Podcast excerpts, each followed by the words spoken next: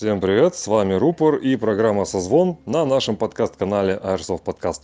Сегодняшняя наша тема – Strike проект. И говорить мы будем о такой культовой игре, как «Метро 2033». В гостях у нас Миша Позывной Микс, организатор орггруппы Savage. Миха, здорово, поприветствуй наших слушателей, и мы будем начинать. Привет, друзья! Рад снова с вами всеми пообщаться. Будем начинать. Ну и прежде чем задавать вопросы, э, хочу посоветовать нашим слушателям э, послушать интервью Реда на страйкстриме, э, которое недавно было у них в Фейсбуке. И там Миха рассказывал много интересного про метро. Я в своих вопросах постараюсь как можно больше задавать уникальных вопросов, которых не было там. Но для большей полной информации советую вам посмотреть и послушать тот стрим. А теперь перейдем к моим вопросам. А, сразу скажу, проекту метро 2033 в этом году исполняется 10 лет. Вот такой конкретный юбилей. А, в этом интервью мы постараемся коснуться вопросов, которые подготовят игроков к этому проекту, которые еще не были на подобных проектах и не были а, в катакомбах этого проекта. Э, все нюансы, э, как можно больше всяких сложностей и так дальше, э, чтобы вы были готовы, чтобы для вас не оказалось нежданчиком там то, что нет того или нужно было иметь то-то и тому подобное. И первый вопрос касается вообще тематики, то есть за кого человеку ехать. Расскажи, пожалуйста, вкратце, какие группировки есть на данный момент, какие группировки а, допускаются еще, кроме тех, которые уже были, вкратце их а, направленность, то есть это злые, да, они там всех убивают, там, это какие-то ученые там и так дальше и за какие группировки ты э, не рекомендуешь людям э, идти, присматриваться и готовить на них шмот, потому что ты знаешь, что за эти группировки уже явно регистрация будет забита, что э, за эту сторону постоянно хватает игроков, они, у них уже все готово, реквизиты, шмотки и так дальше, и скорее всего они там все забьют по местам. То есть сразу людям ориентироваться на что-то другое. То есть какие есть группировки, вкратце описание этих группировок, и на какие группировки э, рекомендуешь обратить внимание? А, значит, у нас присутствует пять основных группировок, между которыми происходит весь этот основной движ, и несколько неосновных группировок, которые, тем не менее, тоже отыгрывают э, немаловажную роль. А, давай начнем с полиса. Полис – это ключевая центральная локация. Она немногочисленная, то есть там э, военных раза в три меньше, чем на других станциях, но, тем не менее, э, без полиса не могли бы существовать другие станции, потому что они вынуждены обращаться к полису, покупать товары жизнеобеспечения станции, э, бойцы вынуждены приходить на полис, чтобы усовершенствовать э, свое защитное снаряжение и так далее. В принципе, полис является нейтральной станцией, несмотря на то, что периодически бойцы участвуют в совместных рейдах, в том числе и в рейдах на поверхность, есть, э, но тем не менее, тот, кто едет на игру первый раз, э, я могу посоветовать попробовать начать играть за полис, чтобы понять просто что к чему. А особенно это касается не, ролевик, не страйкболистов, а ролевиков, те, кто не привыкли много стрелять, и для них сразу попасть в штурмовую группу боевой станции может быть сложно. А полис, в принципе, достаточно мирная станция, и можно поехать за полис играть ученым, то есть э, тебя, наоборот, будут тогда военные сопровождать, водить там по необходимым тебе заданиям. А следующая группировка это Ганза.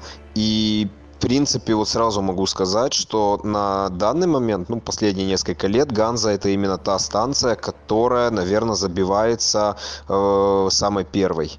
Вот если лет пять назад у нас Рейх забивался самым первым, а Ганза наоборот спросом не пользовалась и забивалась последней, то сейчас э, не могу сказать, с чем связано, но народ вот массово хочет играть за Ганзу. И вот часто бывают даже старые игроки, которые регулярно ездили за Ганзу, они, если не успевают вовремя зарегистрироваться, они просто не попадают в списки станции и вынуждены искать место на другой станции. Поэтому, наверное, если вы первый раз едете на игру, то не регистрируйтесь за Ганзу, а попробуйте все-таки сыграть за другую станцию, а там дальше уже будет видно. А Ганза в основном занимается коммерцией, установкой каких-то торговых соглашений, но тем не менее часто случаются конфликты с другими станциями, которые перерастают в полноценные боевые столкновения. А, красная линия. Красная линия построения коммунизма на отдельно взятой ветке метро. Я, честно говоря, вот 10 лет, э, как организовываю метро, всегда приписываю себя к красной линии. То есть я стартую с этой станции, э, ну, не потому, что я испытываю там ностальгию по коммунизму и так далее, вот, ну, просто как-то станция, я с этой станции начинал, и, в принципе, сама станция, сами игроки, как бы, мне близки.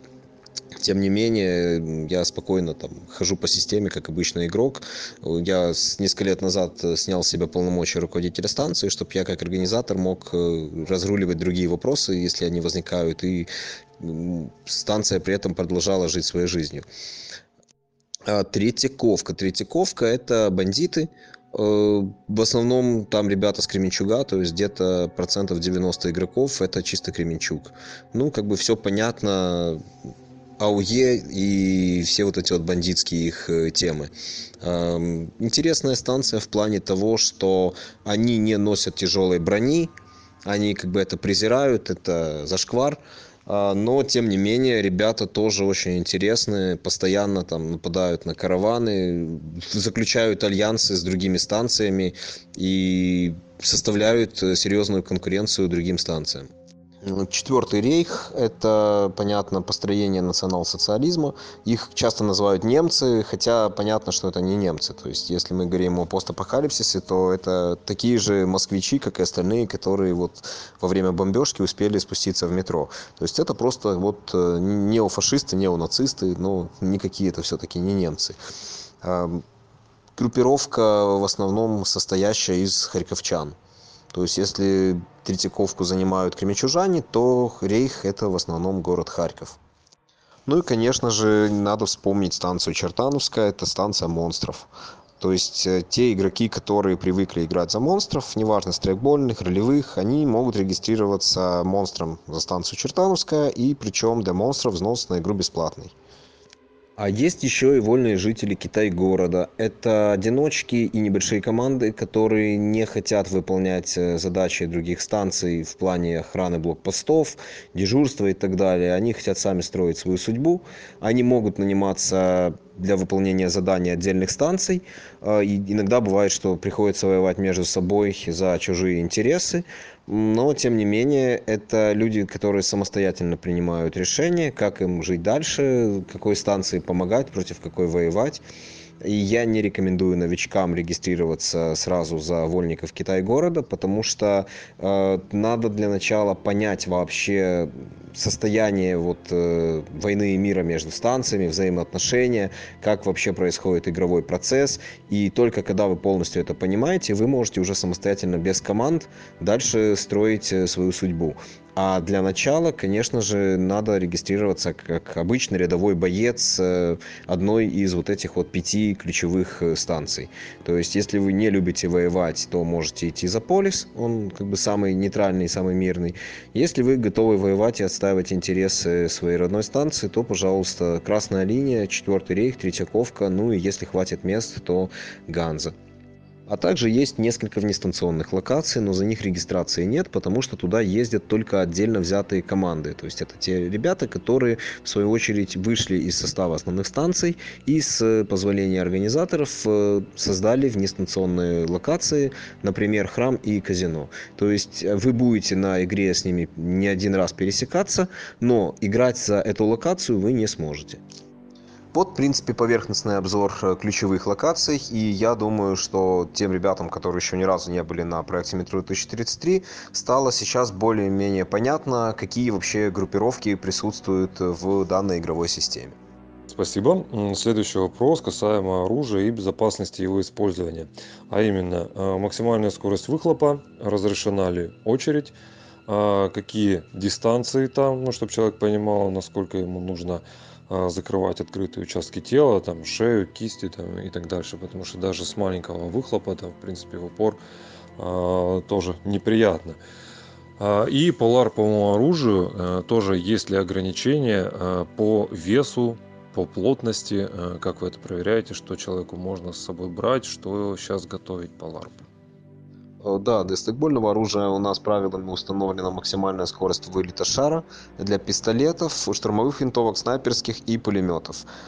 Для пистолетов это 120 метров в секунду, для штурмовых винтовок 130 метров в секунду, для снайперских это 160 причем, если у вас снайперская дает э, больше 130 метров в секунду, то вы ее можете использовать только на блокпосту, и дистанция для стрельбы э, минимум 20 метров.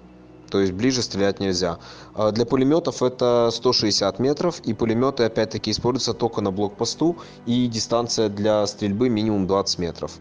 Э, пиротехнику, гранаты, дымы мы не используем, потому что это катакомбы, то есть возможно и обрушение какое-то из-за взрыва, да и просто задымление. Понятно, что там вентиляция достаточно слабая.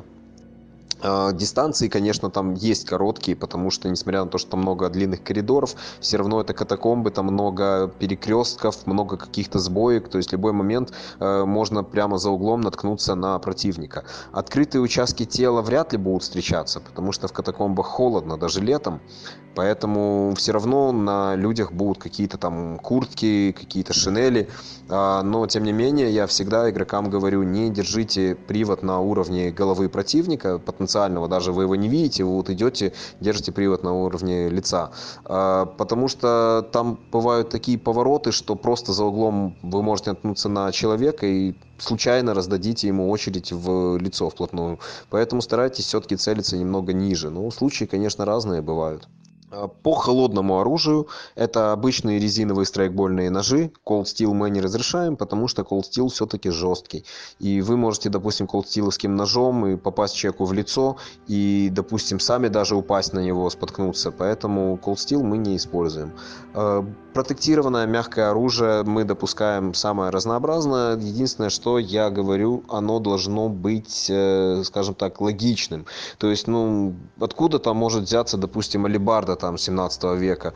Да, вот если вы ездите куда-то на фэнтези-игры, где используется протектированное оружие, то вы думаете, ну вот я езжу там с алибартой или с пикой какой-то, вот я ее с собой возьму на метро. Э, но оно там будет абсолютно нелогично смотреться. А топоры, какие-то гаечные ключи, саперные лопатки, ларповые, да, у нас активно используются.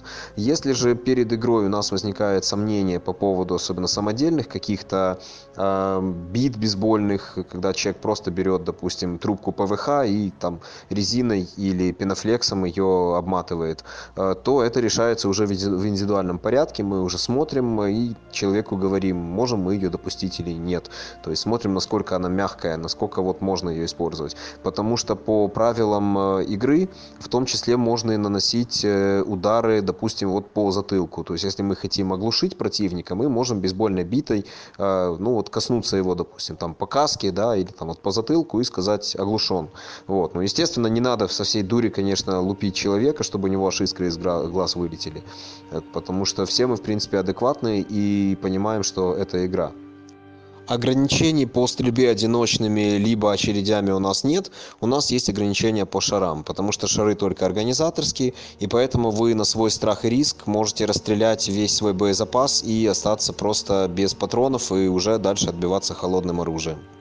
Ну и раз ты уже заговорил за одежду, давай э, поднимем такой вопрос э, о состоянии воздуха. Расскажи, пожалуйста, а какая там в среднем температура чтобы народ понимал, сколько слоев одежды одевать, там термобелье и все остальное. Меняется ли температура в зависимости от времени суток, э, насколько там сыро, э, потому что вот меня этот момент очень беспокоит. Я почему не ездил ранее на метро, хотя очень хотел, потому что, ну вот есть у меня проблема, получил я на прошлой работе аллергию на грибок, ну, на плесень. И э, общаясь с людьми, я понял, что там в некоторых местах достаточно сыро, и есть шанс мне где-то э, этим, так сказать, хапануть воздуха такого неприятного, и этим я испорчу себе окружающим, э, так сказать, игру, потому что мне придется выходить, там есть разные проблемы, там и тошнота, там и все остальное как с этим обстоит ситуация вот меня сейчас э, успокоили я пообщался еще с другими игроками мне сказали что есть станции достаточно сухие недалеко от выхода и в принципе в которых можно нормально такому проблемному человеку как я э, существовать и в случае чего недалеко и выйти на поверхность А, расскажи, пожалуйста, про а, вот такие вот моменты, какая там обувь ну, нужна, нет ли там а, большого количества луж там и так дальше. Можно ли там спать нормально, потому что я знаю, что вот наши ребята, которые ездили за Ганзу, по-моему, то они говорят, один год они даже стелили клеенку для того, чтобы сухо поспать. Надо, чтобы ребята были готовы ко всему, потому что желающих на метро э, навалом, э, дефицита в этом нет, э, и поэтому лучше, чтобы э, максимально ехали те люди, которые готовы, э, которые не побоятся там э, холода, не побоятся сырости, не побоятся там э, что-то там подстелить, поспать, да, и э, еще такой момент, опять же, в плане там замерзнуть, не замерзнуть. Э, костер, я так понимаю, что там жечь нельзя, так как вентиляция слабая. Э, как в этом плане, по твоему опыту, люди выходят из положения? Хватает ли спальных мешков, чтобы согреться? Или нужно вести с собой дополнительную одежду, чтобы переодеваться, если там где-то там взмок, посидел в сыром каком-то месте или побегал, там еще что-то, и нужно переодеться как вот в этом плане ситуация, температура, влажность воздуха, влажность, влажность почвы э, и момент согревания. А вопрос очень актуален для тех, кто едет на метро первый раз. Ну, давайте начнем с температуры.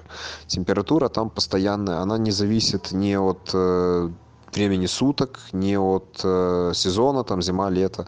Чем дальше вы уходите от входа, тем более постоянная температура. То есть она приблизительно плюс 14. Ну, вот это вот максимальная где-то температура, вот там плюс 14.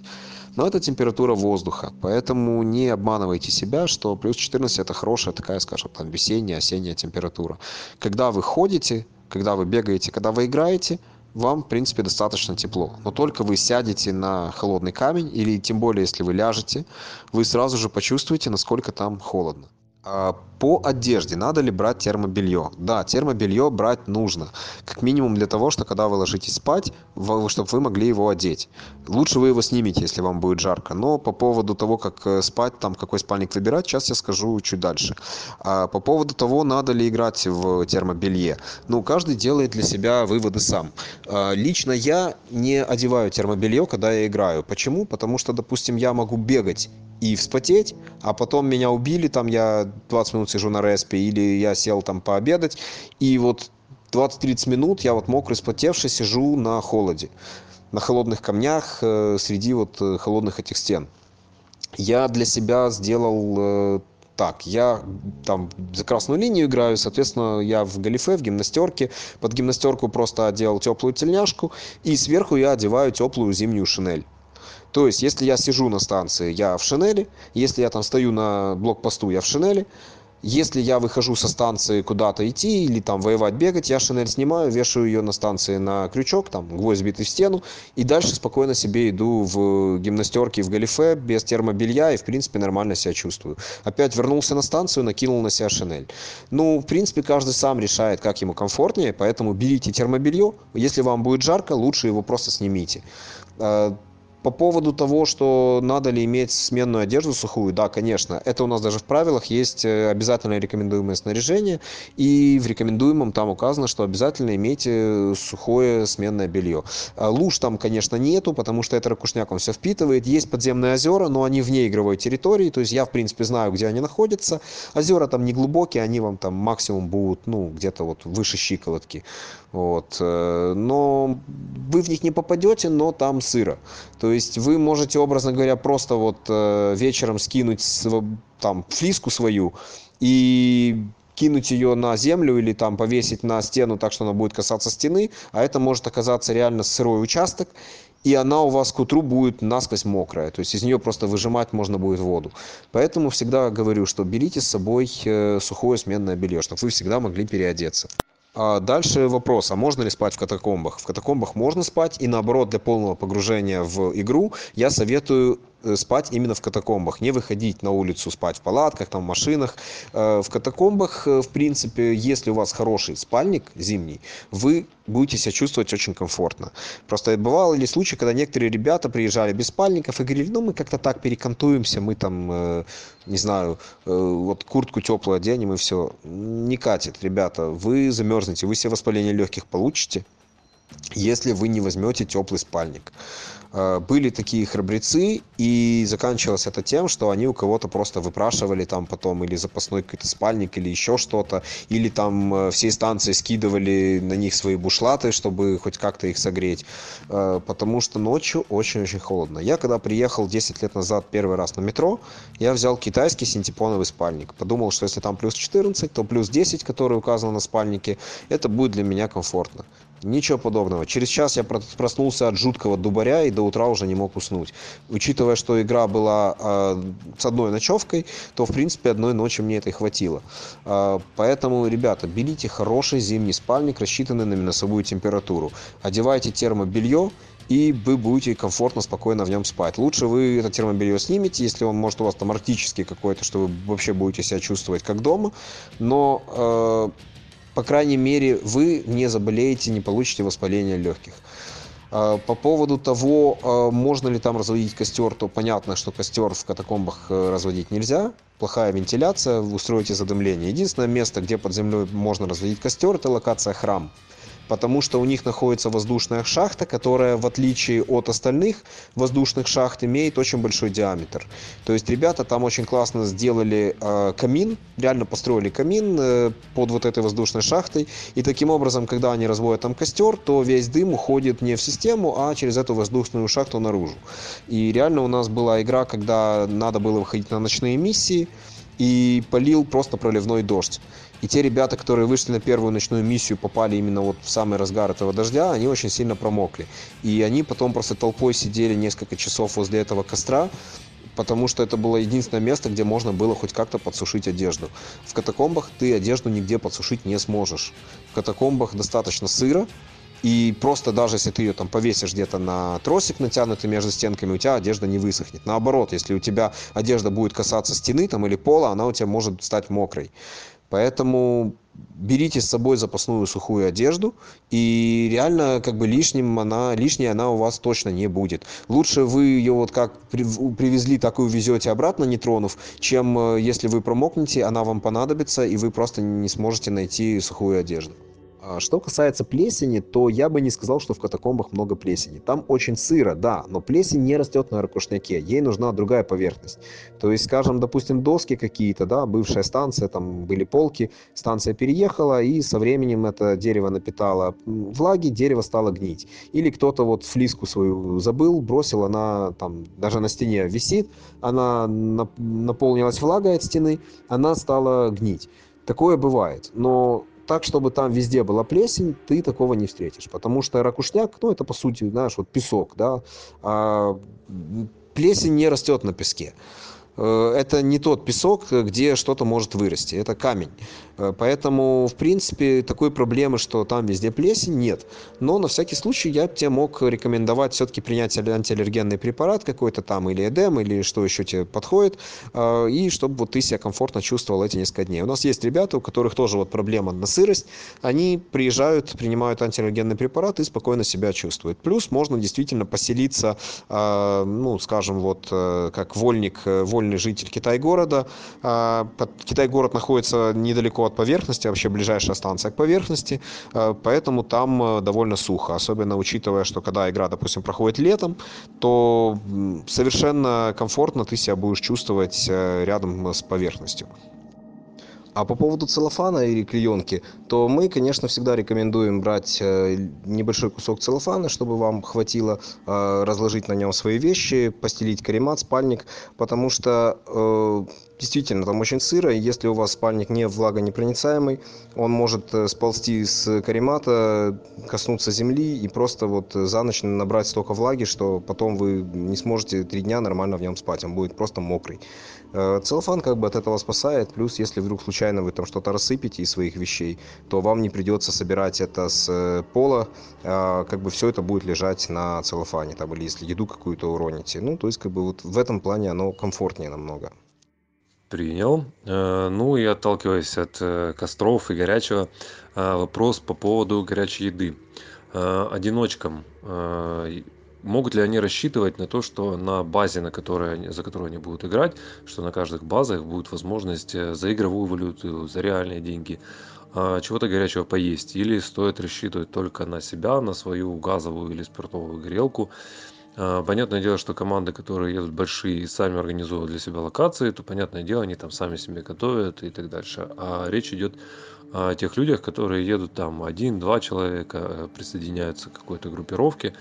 Э, смогут ли они где-то э, поесть или им нужно только вести с собой и самим думать как разогреть еду да, конечно, с этим вообще никаких проблем нет. У нас э, на Китай-городе всегда есть э, локация бар, то есть это обычно ребята из какого-либо кафе или ресторана, а, которые готовят э, супчики горячие, там всегда есть горячий чай, э, мясо какое-то, вот, то есть, в принципе, без вопросов. За реальную валюту можно купить себе еду, и обычно мы заблаговременно в телеграм-чате, ну и там в других группах, в том числе, где общаются участники проекта, выкладываем меню с ценами, чтобы люди понимали, есть ли им смысл вести с собой какие-то консервы, либо их устраивать устраивает это меню, эти расценки, и они как бы просто берут с собой э, наличку, чтобы можно было покупать себе еду на месте.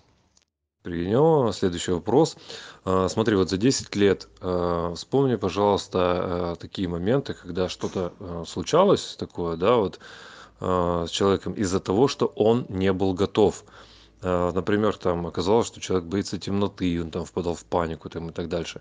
Какие были вот такие вот неприятные моменты, э, и как можно было бы людей подготовить, чтобы он э, сам себя проверил, готов ли он к этому, к этим моментам. Вот, например, там, не знаю, пойти ночью э, в подвал соседней заброшки какой-то, да, и просидеть там два часа, и проверить, сможешь ли ты несколько дней пробыть вот так вот в катакомбах. Может, еще какие-то моменты. А, на скидку я могу вспомнить два случая. Первый это когда у одного из наших игроков случился эпилептический припадок. Естественно, мы не знали, что у него такие проблемы, а он нам об этом не говорил, потому что мы его просто не допустили к игре. Повезло, что когда это произошло, рядом были другие игроки. А, позвали дежурного доктора, который у нас присутствовал на игре. Он оказал ему первую помощь, э, вызвонили его отца, отец приехал, забрал этого игрока. А вторая история произошла с нашим постоянным игроком, который до этого много раз ездил на метро и хорошо, в принципе, чувствовал себя в системе. Оказалось, что в детстве у него была клаустрофобия, но с возрастом он ее переборол. И тут на одной из игр мы перенесли расположение станции красной линии на новую локацию. И если подходы к старой локации все знали хорошо, то к новой надо было привыкать. Так получилось, что он вышел со своей группой на боевое задание, попал в перестрелку, бойцы погибли, он остался жив, решил закончить задание в одиночку. А в итоге, когда он вернулся на свою станцию, он ее не обнаружил э, ну, там, где она вроде как должна быть. Потом мы уже выяснили, что он буквально не дошел до нее 15 метров и просто свернул не в тот коридор. Но у человека началась паника. Э, человек э, начал бегать э, по туннелям, разбил налобный фонарь, продолжал бегать в темноте, потерял свой привод, очки, часы, то есть вот много чего потерял. В общем, его нашли где-то минут, может, через 40. Вот такой беготни, у него было лицо разбито в кровь, потому что он падал, бился об стены. В общем, его сокомандники отпоили его коньяком, уложили его в спальник, вызвонили его жену, и, в принципе, там к утру его жена приехала и забрала. И если говорить о том, что как э, к этому подготовиться, то в принципе я считаю, что большинство таких проблем со здоровьем, они известны человеку уже заранее. И скрывать это от организаторов, э, чтобы, не дай бог, его там не допустили на игру, ну это весьма глупо. Лучше наоборот посоветоваться и сказать, вот, ребята, смотрите, у меня, допустим, астма, но у меня всегда есть под рукой ингалятор, могу ли я поехать на метро? Или там, допустим, со своим врачом лечащим, там, аллергологом посоветоваться, сказать, вот у меня там острая аллергическая реакция на плесень, я хочу поехать в катакомбы, что вы мне посоветуете? Может какой-то антиаллергенный курс пройти э, или вот как-то себя обезопасить? То есть это как бы все решаемо. И лучше действительно не поехать на игру в силу каких-то причин, чем потом поехать, и у человека случится там какой-нибудь эпилептический припадок, когда он вообще будет один, когда рядом не будет других бойцов, и никто даже не услышит, э, если он там будет кричать, звать на помощь, если с ним что-то произойдет.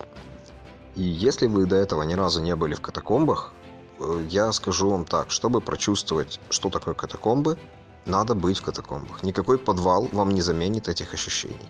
Поэтому есть множество экскурсий в катакомбы, в какие-то карстовые пещеры, в зависимости от региона Украины.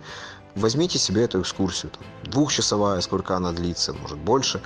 когда вы побываете под землей, вы тогда сможете понять, насколько вам там комфортно. Э, как вот на вас, э, на вашем психологическом состоянии отображается нахождение в катакомбах. А, более того, я всегда говорю, если вы выходите со станции, никогда не ходите в одиночку.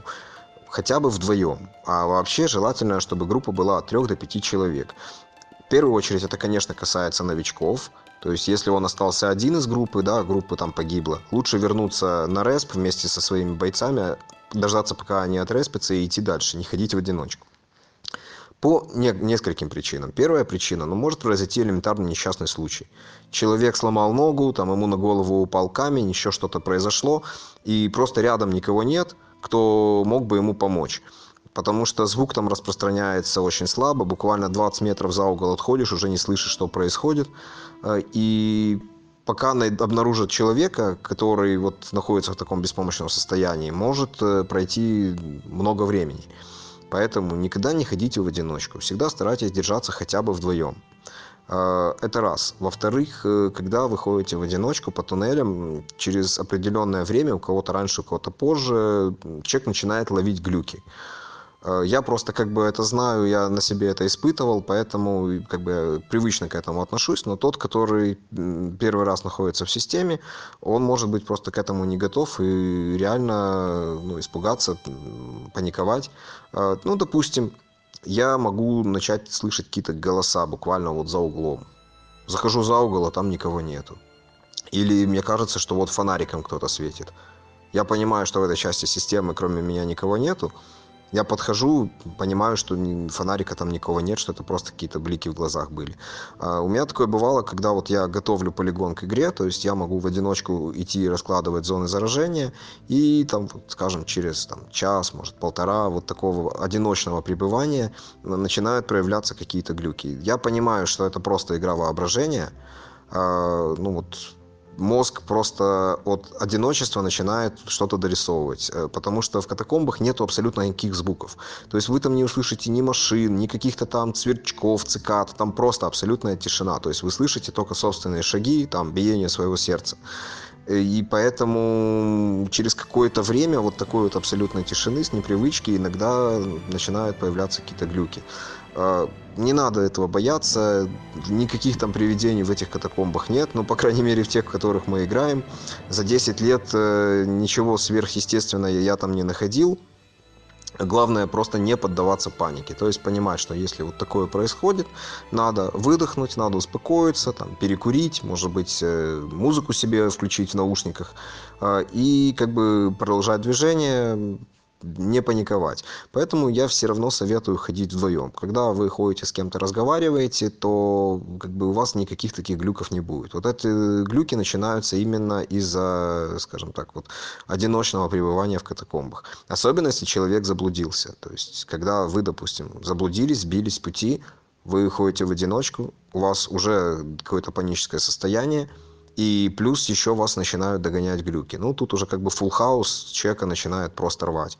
Поэтому попробуйте сходить на экскурсию в катакомбы, посмотрите, как вы там себя чувствуете, и дальше уже принимайте решение, ехать ли на проект «Метро 2033». А я со своей стороны всегда поделюсь советом, пожалуйста, обращайтесь, потому что действительно для меня психологическое, да и физическое здоровье игроков э, стоит на первом месте – я прекрасно понимаю, что если с кем-то из игроков что-то случится, то это ударит э, также по всему проекту. Поэтому, ребята, давайте беречь э, друг друга и не попадать в такие неприятные ситуации. Совершенно верно. Человеку лучше уже не поехать. Я понимаю, ну, проект крутой, на него все хотят, но можно создать больше проблем, чем положительных эмоций и себе, и другим. Потому что даже такой нюанс, как вот, к примеру, у человека, да, там паника, его выводят наружу, понятное дело, со светом, и параллельно вскрывается куча нычек, засад, ловушек там и тому подобное. То, что люди часами готовили для того, чтобы сделать что-то крутое, а, внезапное, какой-то нежданчик, это все будет поломано из-за того, что кто-то рискнул, наплевал на свои болячки, не предупредил оргов и тому подобное. Ну, переходим к следующему вопросу. А есть ли риск встретить в катакомбах гражданских? Например, караулит ли кто-то при входе, чтобы они зашли? и могли ли люди попасть из какого-то другого входа в эти катакомбы а, или попасть туда заранее и они просто шляются по каким-то веткам которые не игровые и вы их э, так сказать ну, не проверяете э, потому что ну, я так сказать на безопасности помешанный у меня даже на обычных воскресках на всех тропах стоят предупреждающие таблички Э, для гражданских и игроки расписываются в технике безопасности. А что в этом плане, э, ну, чтобы люди понимали, вот у меня да, есть правило, да, прежде чем в человека стреляет, ты должен убедиться, что это игрок, а не гражданский, потому что, ну, всякое бывает, хоть трупы и стоят. А, как в этом плане могут ли игроки, находящиеся в катакомбах, быть уверенными, что если они кого-то встречают, это игрок, а нет ли возможности встретить гражданских? А для того, чтобы зайти в эти катакомбы, есть очень много входов, в том числе и из соседних сел, потому что система на самом деле огромная. Но у местных нету карт этой системы. И местные в основном используют центральные входы, которые располагаются рядом с парковкой. То есть, как бы, они, когда приходят, они видят э, стоящие автомобили, они понимают, что здесь проходит мероприятие, поэтому в систему они не суются. Э, иногда там во время подготовки они еще могут подойти, спросить, а вы еще не начали, а можно мы сейчас зайдем быстренько песка накопаем, чтобы вам не мешать. Во время мероприятия, ну, местные знают, что такое страйкбол, потому что там он проходит много лет, ну да, уже вот 10 лет, в том числе и на поверхности, э, поэтому ну, никто не рискует э, во время игры туда лезть. Э, что касается того, чтобы встретить кого-то в глубине, один раз такое было во время раскладки полигона, где-то лет, может, 8 назад, когда мы наткнулись на парня, который вел с собой двух ребят. Оказалось, что он просто водит экскурсии в катакомбы, и он завел их вообще со стороны какого-то села и просто через всю систему вел. И он говорит, у меня карты нет, у меня просто природное чутье, я вот как бы чувствую, где выход. Хотя, как выйти из этой системы, он нас все равно спросил. Э, ну, вот такая один раз была ситуация, а так, в принципе, никто не броет в глубине системы, то есть э, основные входа местные видят, что здесь проходят мероприятия, они туда не лезут. А даже если кто-то войдет из дальних входов, то они просто не дойдут до той игровой части, где непосредственно проходит наше мероприятие. Принял следующий вопрос сразу же э, сходу вот про парковку ты говорил. Э, я так понимаю, что палаточный городок э, ставить э, наружу нельзя, потому что ты говоришь, если есть какие-то миссии наружу, то получается это все в игровой локации. Как далеко от входа находится парковка? Является ли она частью игровой территории, где могут стрелять? Можно ли там ставить палатки для, э, допустим, для тех, кто приехал там вместе с тобой, или там для тех, кто недалеко от поверхности и там туда будет временами зачем-то ходить, не знаю. А, есть ли места для палаток э, на базах, э, то есть внутри. Потому что, ну, поспать в спальнике понятное место, понятное дело, а вот для палатки же нужно больше места. Кому-то еще там колышки там пораскидывать и так дальше. То есть как в этом плане, где парковка, далеко ли от входа, на игровой территории, э, где можно ставить палатки. Все очень просто. Автомобили и палатки можно ставить прямо возле центрального входа, э, там, где проходит у нас регистрация, потому что для миссии на поверхности мы используем совершенно другой выход. Он находится в противоположной части игровой территории, и таким образом, когда игроки ночью выходят на ночную миссию, они не видят ни автомобилей, ни палаток, то есть, во-первых, не портится никакой игровой антураж, игровое впечатление, а во-вторых, если на поверхности происходят боевые действия, то никоим образом автомобили и палатки не страдают.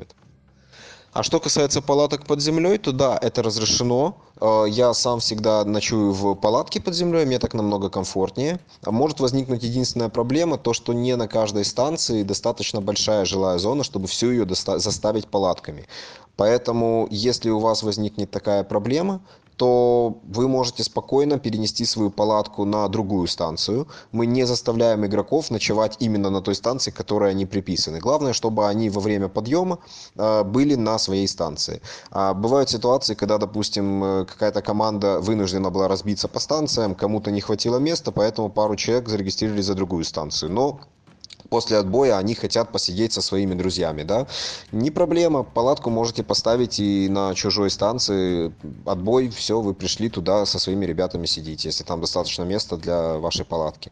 Э, главное, чтобы не использовать это во вред игре, то есть вы, допустим, во время игры включили мертвяк, говорите, что вы идете за своими вещами, а на самом деле вы просто пришли на чужую станцию посмотреть, сколько там чек на блокпосту, сколько там охраны и так далее. Конечно, такого быть не должно.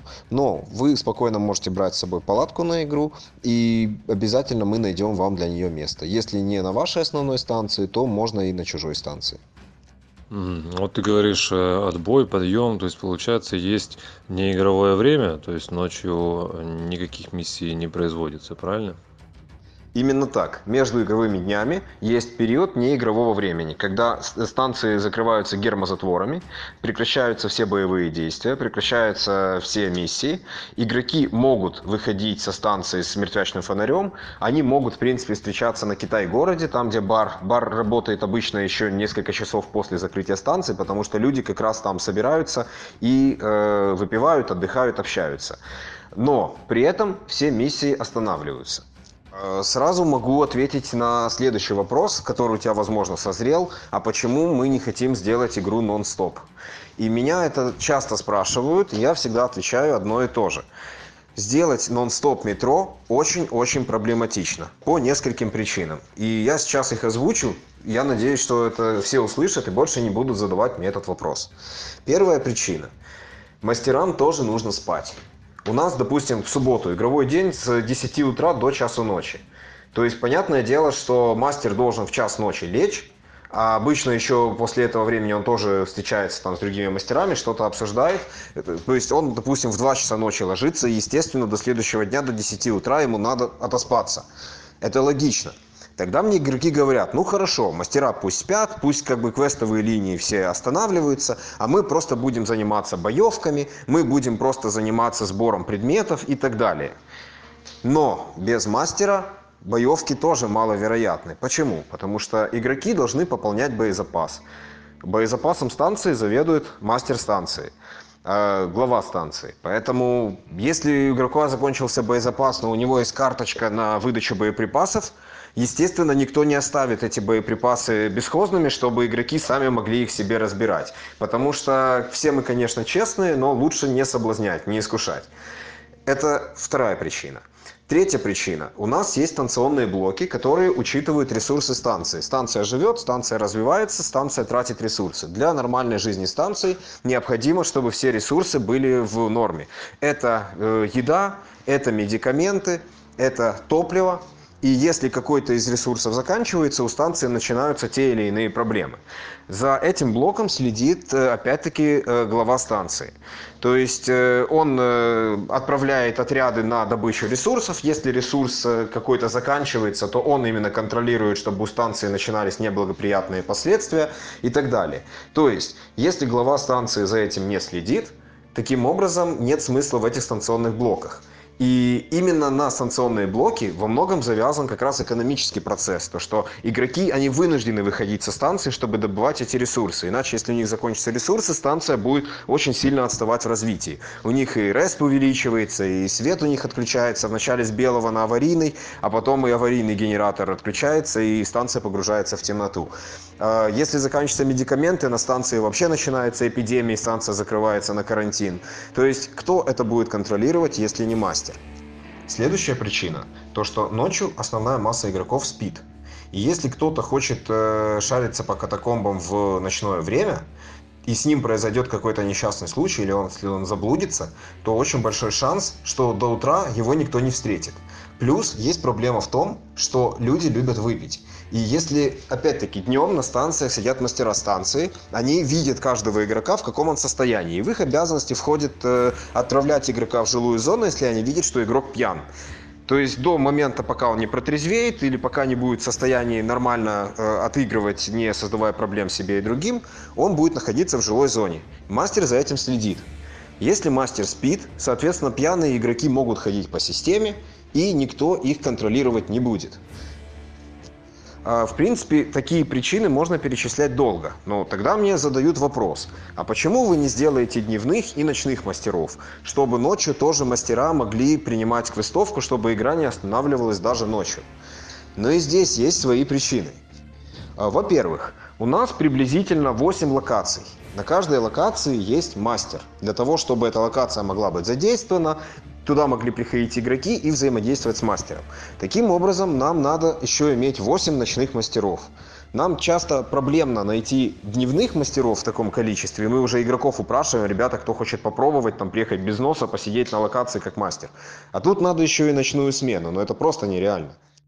А далее, игровая динамика, игровая механика, игровая экономика, игровая сюжетка рассчитана на три игровых дня.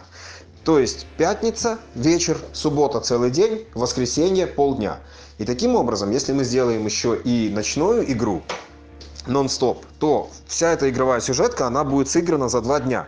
И последний день он просто будет выпадать, потому что э, людям нечем будет заняться. Как бы уже все сделано, все исследовано, и чем еще заниматься? Просто ходить, стрелять и все, как бы, потому что пропадает смысл дальше развиваться и дальше что-то делать. Ну и наконец, игровая динамика построена таким образом, что все жилые станции делятся на определенное количество групп. Если, допустим, на станции 35 человек, то она обычно делится на группы по 5 человек. Ну, можно, допустим, на группы по, по 3 человека, но в любом случае э, каждая группа должна за игру несколько раз отстоять на дежурстве на блокпосту, выполнить определенное количество миссий. И таким образом получается, что все станции развиваются приблизительно равномерно и идут к намеченной цели. Редко, когда одна станция резко вырывается вперед. А теперь представь, что на какой-то станции принято решение, что, ребята, давай, пока ночью все спят, мы спать не будем, а мы будем до 5 утра ходить и собирать квестовые предметы, потому что монстры спят, э, другие станции спят. Вот у нас как раз будет возможность походить по пустым катакомбам. Супер! Они ходят, они собирают квестовые предметы, да, станция вроде бы разбогатела. На следующий день этим игрокам нужно отоспаться – а тут как раз их противники отоспались и полным составом уже вступают в ружье. Таким образом, станция остается незащищенной. Все ресурсы, которые они собрали, без проблем та нормально выспавшаяся станция у них отнимает. Кто-то может сказать, но это не проблемы э, организаторов, это проблемы самой станции, да, если они приняли решение э, играть ночью, а днем спать, значит пусть они учитывают риски, что днем их могут ограбить, пока они будут спать. Но я не соглашусь, потому что когда начинаются вот такие вот сильно перекосы в пользу одной или другой станции, то игроки теряют интерес к игре. То есть они понимают, что у них уже нету никаких шансов переломить э, ход игры и наоборот, как бы вот свою станцию поднять с колен, как говорится они начинают э, беситься, они начинают говорить, да, все, мы уже ничего не сделаем, смысл играть, давай лучше там или бухать, или вообще домой ехать и так далее. Вот, то есть они это воспринимают не на свой счет, что вот они не досмотрели, а воспринимают на то, что как-то вот игра построена неправильно. Поэтому я говорю, что отсутствие нон-стопа – это практика, сформированная годами. Почему мы не делаем игру нон-стоп? Именно потому, что мы убедились, что игра с ночными перерывами – это самая максимально правильная игра и с точки зрения безопасности, и то, с точки зрения игровой динамики. Ну, я надеюсь, что мой ответ э, понятен для многих, и в будущем мне не будут э, задавать такие вопросы, хотя уверен, что все равно будут. А почему же вы не делаете игру нон-стоп? Это же будет так круто и реалистично. Прием. Э, следующий вопрос касаемый мутантов. Э, так как взнос э, отсутствует у мутантов, то я думаю, что там есть определенные там, жесткие критерии принятия. Расскажи, пожалуйста, какие э, стоят ограничения, какие, обязательства Э, какой должен быть шмот, что по защите э, должно быть у мутантов, ну, понятное дело, там закрытые участки тела, там все дела, или это все-таки на, усмотрение человека. Внешний вид – это должно быть что-то определенное, уже решенное вами, за каких мутантов они могут пойти, или они могут присмотреть что-то в метро, сделать костюм и сказать, вот такое вот есть в метро, я вот поеду вот таким вот. А, в этом плане, какие а, ограничения, если где посмотреть э, дресс-код, если определенные только допускаются персонажи, или все-таки допустим полет фантазии и уже, так сказать, лично с вами договариваются, обговариваются все эти нюансы. Жестких критериев по монстрам и мутантам Metro 1033 у нас нет. Главное, чтобы они хорошо вписывались в игровой мир. То есть вы можете взять за образец как э, существующих монстров из компьютерных игр, допустим, библиотекари, черных, э, кто там еще был, стражи, а, либо можете попробовать привнести какого-то авторского персонажа. В любом случае, э, внешний вид костюмов должен быть согласован с нами. А существующих монстров обычно мы допускаем ну, как бы безоговорочно, если они выглядят неплохо. А если это какой-то авторский персонаж, то должна быть какая-то еще интересная предыстория, то есть как он вообще там появился. Ну, конечно, это не должны быть узнаваемые монстры из того же Сталкера, то есть снорки, бюреры, кровососы. Это должно быть что-то новое. Однако, в любом случае, э, если у вас есть какие-то интересные идеи или есть уже готовые костюмы, а, пожалуйста, пожалуйста, скидывайте мне. Э, я могу посмотреть даже на обычный карандашный набросок или просто на какую-то фотографию костюма из интернета. И вот вы говорите, я вот хочу делать такой костюм себе, нормально ли он будет э, вписываться в метро. Мы это согласовываем. Если нам оно подходит, то мы даем добро и, пожалуйста, встречаемся с вами уже на игре также несколько советов по поводу изготовления костюма. Во-первых, если вы хотите сделать себе, допустим, светящиеся глаза, не делайте их красными либо синими. Объясняю почему. Красный это цвет мертвяка. То есть игроки, увидев красный цвет, думают, что это мертвый игрок. Даже если они видят, что на них идет монстр, но с красным цветом, они будут думать, что вы мертвы. Поэтому, чтобы не было никаких конфликтов, делайте их лучше зелеными либо желтыми. А, вы можете сделать себе красные светодиоды, э, которые будете включать, когда вы действительно мертвы, чтобы по вам больше не стреляли. Почему не синие? Синий это цвет фонаря путевого обходчика. Он вообще дух, он не монстр, по нему запрещено стрелять, и с ним совершенно другой отыгрыш. А, поэтому для того, чтобы игроки вас не путали с путевым обходчиком, э, синие э, светодиоды тоже на себя не цепляйте. Дальше. Защищайте лицо.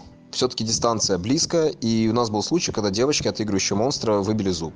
А, правда, игроки скинулись потом ей деньгами на новый зуб. Э, в принципе, для нее это обошлось все нормально, но э, повторения мы, конечно, не хотим, да и никто не хочет.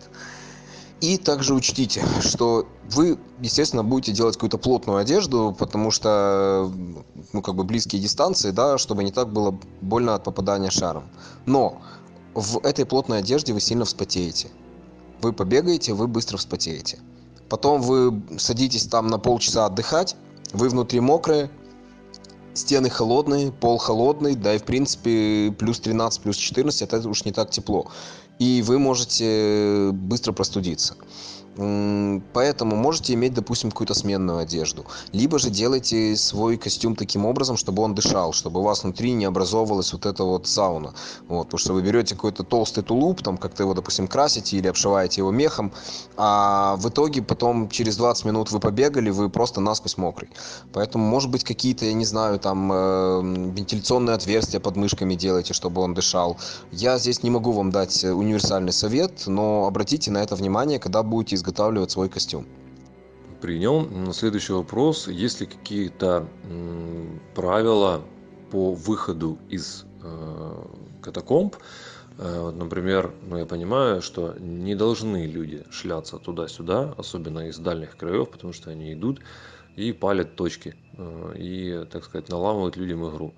Я так понимаю, что выход просто так должен быть запрещен, и если какое-то, ну, это я спрашиваю, и э, если ограничение, вот, допустим, человеку стало плохо, да, ну, значит, чувак, тебе стало плохо, вот ты выходишь и не заходишь. Ну, если какие-то ограничения, сколько раз можно выходить в, в сопровождении кого-то, э, это все на усмотрение главного станции, он сам оценивает ситуацию и считает, и считает, можно ли человеку возвращаться, или он все-таки может бегать там каждые полдня туда на поверхность, подышать, возвращаться назад. То есть какие в этом плане, э, есть ли какие-то ограничения по передвижению туда-сюда. А, конечно. А, для того, чтобы люди не читерили, то есть не срезали через поверхность, или просто не пропадали на полдня на поверхности, устроив там себе пикник э, там с э, шашлыками, с водкой и так далее, пока все остальные считают, что как-то так люди утром были, пропали, наверное, с ними что-то случилось, бегают их ищут по всей системе. А, мы э, выдаем игрокам бегунки. То есть надо тебе выйти на поверхность, подходишь к начальнику своей станции, говоришь, вот, допустим, мне надо выйти позвонить, или мне надо там из машины что-то взять, или просто просто хочу на полчаса выйти, вот мне стало плохо, хочу выйти на поверхность. Человеку выписывается бегунок, где указывается свой ник, указывается, что он выдан сроком на один час, и указывается время э, и дата, когда он выдан подписывается начальником станции. Чек этот бегунок прикладывает к своему паспорту и спокойно, включив мертвяк, выходит на поверхность. Периодически я и другие лица, уполномоченные организаторами, э, ходим на поверхность, проверяем, чтобы там не было праздно шатающихся игроков. Э, если у человека нету бегунка, то есть он просто так самовольно вышел на поверхность, то для первого раза он просто в паспорт получает дырку. Э, в принципе, получить дырку в паспорт можно и за другие игровые нарушения. То есть, если вы, допустим, взяли квестовый предмет, на котором написано «не брать без задания», либо взяли зараженный предмет, который, э, на котором указано, что переносить только в спецбоксе, а вы его просто так перенесли в руках. Э, то есть, за такое ну, игровое нарушение вы получаете дырку в паспорт. Если вы в течение этой же игры опять попадетесь на игровом нарушении, уже имея дырку в паспорте, то вас паспорт просто разорвут, и для вас эта игра будет закончена.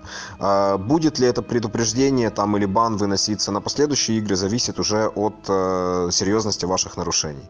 Поэтому не нарушайте, надо выйти, подходите к начальнику станции, выписали бегунок, спокойно себе на час э, вышли на поверхность. То есть одного часа обычно с головой хватает, чтобы даже просто выйти подышать свежим воздухом, если, допустим, вот, ну, вот не по себе вам стало и хотите просто немного выйти. То есть такое тоже бывало, когда ко мне подходили игроки, говорят, вот что-то мне немножко плоховато, хочу просто выйти, постоять на солнышке. Хорошо, не вопрос. Я тоже как бы понимаю, что все мы люди, поэтому как бы такая ситуация тоже предусмотрена. Принял. Следующий вопрос. Ты затронул э, алкоголь. Э, смотри, я раньше, когда э, смотрел видосы э, с метро, ну, в основном откуда могли снимать видосы, да, это из бара, э, из э, лагеря, э, самое веселое, самое интересное, и, конечно, там много попадалось моментов с алкоголем. И, так сказать, это была очень большая часть видосов, которые я видел. И для меня, так сказать, стояло понятие того, что вот на, этом, на этой игре Алкострайк присутствует, конечно же, в пределах нормы. Я первые года, когда про метро слышал, а, не слышал там каких-то там нюансов, да, не будем говорить про прошлый год, они все знают, да. А, расскажи, пожалуйста, какие пределы, на что человек может рассчитывать, сколько ему с собой можно брать, да, грубо говоря, как, где он может это делать, развлечься, да, понимая, что это, скорее всего, ночью, уже после отбоя, в пределах нормы, чтобы человек понимал, что утром он должен встать, и он будет в состоянии. Это контролирует, я так понимаю, что старший лагеря, да, если какие-то э, ограничения, сам э, этот человек просто решает, нормально или ненормально, или считаются промили, э, как в этом плане люди э, могут рассчитывать на то, как э, алкогольно они могут отдохнуть. И если вдруг они перебрали, их просто не выпускают э, из лагеря, они сидят там, или их отправляют на поверхность, и они уже продолжают, так сказать, вне игры отдыхать там и уже не возвращаются. Э, без упоминания там каких-то конкретных там людей и так дальше, именно сама ситуация, как люди алкогольно могут отдохнуть, какие пределы, как это контролируется. А, да, конечно, я понимаю, что ты говоришь не называть ники. Хорошо, поговорим в целом, э, в общем, о ситуации с алкоголем. На игре, на последних проектах вот уже несколько лет, мы не делаем э, жесткого ограничения по алкоголю в плане, что вот, допустим, ты можешь выпить в игровое время не более 50 грамм. Потому что, в принципе, люди по-разному себя чувствуют под алкоголем. Кто-то выпьет, и у него только больше развязывается язык, он, наоборот, еще лучше отыгрывает, лучше торгуется.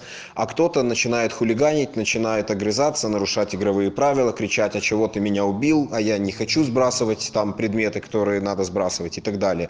Вот, поэтому все решается в индивидуальном порядке. Во-первых, главы локаций всегда смотрят на игроков. Игроки, понятное дело, подходят э, получать респовые карты, и глава локации видит, э, как игрок держится или он шатается. Э, периодически глава локации еще и подходит там к блокпостам, в целом смотрит на игроков. А, организаторы, я и Вадим, как бы тоже мы ходим по системе, мы вылавливаем пьяных.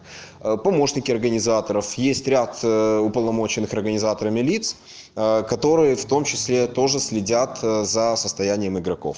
И часто бывает, что просто вот кто-то видит из или организаторов, или помощников, что вот игрок идет, там за стенку держится, спотыкается, то есть понятно, что ему уже хватит, ему надо пойти отлежаться, потому что он только может упасть и себе что-то сломать. Ему подходят, говорят, что так, дружище, ты уже перебрал, давай вот сейчас ты идешь в жилую зону, мы тебя сдаем твоему куратору, чтобы он следил, чтобы ты не выходил. Если игрок начинает огрызаться, говорить, да нет, да я нормально, как бы не вопрос. Вызывают э, организатора, либо меня, либо Вадика, мы подходим, смотрим на состояние этого игрока. Если действительно он пьяный, то как бы мы уже ему говорим, и решение организатора не оспаривается. Мы говорим, так, парень, ты сейчас идешь в жилую зону. Понятно, что если человек начнет кричать, там, никуда я не пойду, я сейчас дальше буду продолжать играть, ну, как бы это 90%, что он получит бан. У нас э, нет любимчиков, и если даже ветеран метро вот начинает чудить такую дичь, то человек может сходу получить бан, и игра для него будет окончена, и плюс он пропустит э, следующий проект метро 2033. Поэтому мы всегда говорим, дождитесь отбоя, тогда вы можете уже спокойно со своими друзьями посидеть, выпить, а в игровое время не злоупотребляйте. У меня, конечно, есть алкотестер, но я его не использую, потому что, опять-таки, игроки себя ведут по-разному. Кому-то хватит и 50 грамм, чтобы начать чудить дичь, а кто-то может выпить 150, но при этом он крупной комплекции, он нормально себя чувствует и, в принципе, как бы абсолютно не мешает игровому процессу. А полностью запретить алкоголь, как вот иногда нам говорят, а вы запретите вообще алкоголь на метро 2033. А многие игроки они туда едут э, повидаться со своими друзьями. А, плюс э, катакомбы достаточно сырые и холодные, и периодически там из фляжки добавлять в себя коньяк помогает им вот справиться и с э, такой вот температурой и все-таки может с психологическим давлением в катакомбах. А, поэтому пока игрок адекватный, он играет. Как только он начинает уже, вот скажем так, заплетаться, либо он по пьяни начинает нарушать игровые правила, то самое такое мягкое, что для него может быть, он может быть отправлен в жилую зону отсыпаться. А если же человек нарушает игровые правила и начинает там с нами спорить, то дальше это может быть э, либо дырка в паспорте, либо сразу же бан с э, удаления с игры. Потому что неадекваты нам не нужны. Пьяный человек, он портит игру и себе, и окружающим. Четко, конкретно, понятно. Мне нравится, меня устраивает. Теперь следующий вопрос касаемо быта. Э, я, конечно, никогда не рассчитывал на организаторов в плане воды, еды, света. Э, Все это брал с собой, но, в принципе, я и никогда не был в катакомбах на несколько дней. А, такой вопрос. Стоит ли игрокам рассчитывать только на себя в плане воды, Э, если она на всех точках предоставляется организаторами или нет, или лучше вести свою. Свет, если возможность подзаряжать гаджеты тем же операторам или э, ну, я не думаю, что аккумуляторы приводов у людей садятся на таких играх, где ограниченный боекомплект, ну, мало ли. И э, туалет, вы с Редом затрагивали эту тему, ну, не знаю, как мое видение, самый оптимальный вариант, это каждый должен привести себе или там на какой-то коллектив ведро нормально. Ну, вряд ли, конечно, кто-то найдет такое ведро, на котором прям можно сидеть, но это было бы, конечно, вообще идеально. И каждый берет с собой пак э, пакетов, тех же мусорных, да. А, сходил, сделал свои дела, завязал и там же в ведре оставил. Следующий зашел, заправил пакет, сделал свои дела, завязал и там же его оставил. Ведро, когда полностью заполнено, вынесли его наружу и там где-то закопали. Да? Ну, если какие-то варианты лучше находились ли, и что по воде и свету? Воду питьевую для игроков мы всегда оставляем возле бара. И напоминаем каждый раз перед игрой, э, что вы можете подойти, наполнить свои фляги и как бы периодически приходить и пополнять э, запасы питьевой воды. Но многие игроки, они все равно везут с собой баклажки, чтобы в жилой зоне у них рядом с их палаткой была всегда питьевая вода, чтобы они могли скипятить чай, не идти на бар за питьевой водой. Поэтому как бы если вы особенно едете на машине и у вас есть свободное место, то было бы неплохо еще и захватить собственную баклажку воды. Э, далее, по поводу света. На жилых станциях у нас э, свет идет 12-вольтовый, поэтому там подзарядиться вы не сможете. Но на Китай-городе, э, там же, где бар, у нас стоит бензогенератор, который выдает 220. И, в принципе, там есть розетка, можно подзарядиться. Но я всегда говорю, ребята, если вы с телефоном заходите в катакомбы, выключайте телефон либо хотя бы включайте авиарежим. Почему? Потому что телефон под землей не ловит. Но он пытается поймать сигнал, и поэтому он в 10 раз быстрее разряжается, чем если бы он у вас был на поверхности. Э, пользы никакой от телефона под землей нету. Поэтому, если вам он нужен, там, я не знаю, э, правила еще раз прочитать просто, да, поэтому вы его не хотите выключать, включите авиарежим тогда он у вас не будет садиться. Потому что это просто вот проблема всех телефонов, что буквально за несколько часов вы вроде бы и не разговаривали, берете его, а там уже осталось 2%. И начинаете бегать по катакомбам, искать, э, где можно зарядить телефон включили авиарежим, надо вам позвонить, допустим, домой, там, маме, жене, кому угодно.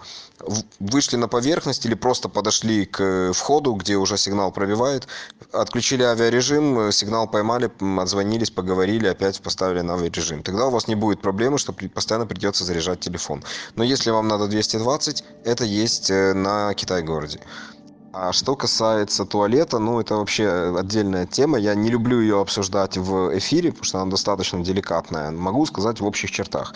Туалеты мы делаем. Туалеты представляют собой э, большие ведра, которые стоят недалеко от каждой станции, на которые можно садиться. Э, другой вопрос, э, что это тоже не совсем удобно. И когда говорили, что а вы ставьте биотуалеты на улице, но многие станции находятся далеко от выходов. Поэтому люди, особенно ночью, они не будут э, топать через всю систему, чтобы попасть в биотуалет. То, что ты предложил, чтобы каждый там сам привозил свое ведро, ну, ты понимаешь, многие люди едут либо одиночками, либо вообще там на поезде. И как-то им неудобно будет с собой еще и ведро вести. Им, дай бог, чтобы какой-то рюкзак Э, нормально куда-то задвинуть, чтобы можно было доехать до Одессы. А еще и ведро, ну, как бы не совсем удобно. Даже если мы сами там поставим большое количество ведер, хотя как бы мы, в принципе, рассчитываем запасом, а, и поставим рядом еще и эти пакеты черные, чтобы люди пользовались ими. Нам когда-то тоже так предлагали, что вот пусть каждый там завязывает пакет. Э, не все будут это делать к сожалению, не все будут это делать. Э, некоторые это будут делать, некоторые это делать не будут, и со временем, э, знаешь, как по теории разбитых окон, э, перестанут это делать все. Я тебе вот опять скажу, не люблю я в эфире рассказывать про туалетные темы, но бывали ситуации, когда люди справляли большую нужду, даже не снимая крышку с ведра, прямо, прямо сверху на крышку. Ну, понимаешь, а ты говоришь пакеты. То есть, что было в головах у тех людей? Или им было слишком темно, что они не видели, что там крышка, или они были слишком пьяные. Но вот люди даже такое делают. Хотя вроде бы все участники адекватные. Поэтому, когда мне вот советуют, что а пусть там они вот берут, завязывают в пакет аккуратненько, а пакет потом отдельно выбрасывают куда-то, да, и вот э, после игры это все аккуратно выносят э, там, где у нас общая свалка, вот, где мы, в общем, мусор потом после игр собираем. А, ну, ты, наверное, слишком идеализируешь э, многих игроков, если ты думаешь, что все будут этим заниматься. Ну, выезжая на такую большую игру, у игрока так много шмоток, что, в принципе, ведро может даже в баул поместиться, который будет брать, потому что, как мы уже обсуждали, там будет много шмоток, даже тех же самых. А, ну и вообще в ведре можно было перевозить и продукты на столько дней у него там яйца помидоры там все что может подавиться все можно складывать в ведро. Ну то такое хай уже игроки сами думают насколько им это удобно неудобно. Не будем как ты говоришь мусолить эту тему в эфире. Теперь немаловажный вопрос а, касаемый транспорта. Те кто едут не своим транспортом чем они туда могут добраться до этого полигона как часто ходит э, транспорт э, есть ли подвоз развоз от организации или все-таки общественным транспортом туда можно без проблем добраться мы каждый раз заказываем большой автобус неоплан э, который привозит игроков в день начала игры и увозит их после окончания игры. А также ходит рейсовый автобус от автостанции привоз недалеко от того же жд вокзала. Четыре раза в день они ходят э, до полигона. То есть останавливаются прямо на трассе возле поворота на катакомбы и там буквально метров двести пройти э, пешком до основного входа в катакомбы Спасибо. Но я думаю, что этот выпуск, посвященный метро 2033 под грифом безопасности и комфорт, мы можем закрывать. А, следующие темы еще будут по этой игре, и мы будем более погружаться в ролевку, в квестовку, всю эту тематику. А, у меня к тебе просьба пару последних напутствий э, касаемо безопасности, комфорта. Возможно, мы что-то не затронули или какие-то пожелания есть к игрокам. И можешь прощаться эту тему, этот выпуск, э, первую, так сказать, серию, посвященную метро 2033, э, будем заканчивать. А, спасибо и тебе за этот выпуск. И в финале я бы хотел подытожить, что ваше здоровье и ваша безопасность зависит от того, насколько вы будете выполнять рекомендации по технике безопасности и игровые правила.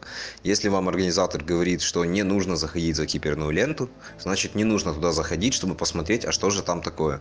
Если организатор говорит, что не злоупотребляете алкоголем, значит не нужно этого делать, потому что большинство травм, которые случаются на проекте метро 2033, они происходят как раз именно в состоянии алкогольного опьянения. Люди становятся более рассеянные, э, менее уверенно стоят на ногах, а так как это катакомбы, то там легко можно и подвернуть ногу, и удариться головой, и просто какой-то камень на себя опрокинуть. Поэтому залог вашего здоровья – это ваше неукоснительное соблюдение правил и техники безопасности. Спасибо за пожелания, очень правильные, присоединяюсь. А, лидерам группировок хочу сказать, у кого есть желание, а, пишите в директ, можем сделать отдельные выпуски про ваши группировки, сможете рассказать про вашу идеологию и чего вы ждете от игроков, которые хотят к вам вступить. А слушателям хочу сказать, не забывайте задавать вопросы по этому проекту. Те, кто уже задавал вопросы, я про них помню, я их задам в следующих темах, они больше подходят к следующим выпускам, а не к этому выпуску под грифом безопасности и комфорт. А, не забывайте подписываться на наш подкаст-канал, на наш инстаграм, где мы выкладываем анонсы и авторские наши выпуски. А, всем приятного карантина полезного, да, который еще не закончился. Услышимся! Этот и другие страйкбольные подкасты вы можете услышать на нашем телеграм-канале Airsoft Podcast.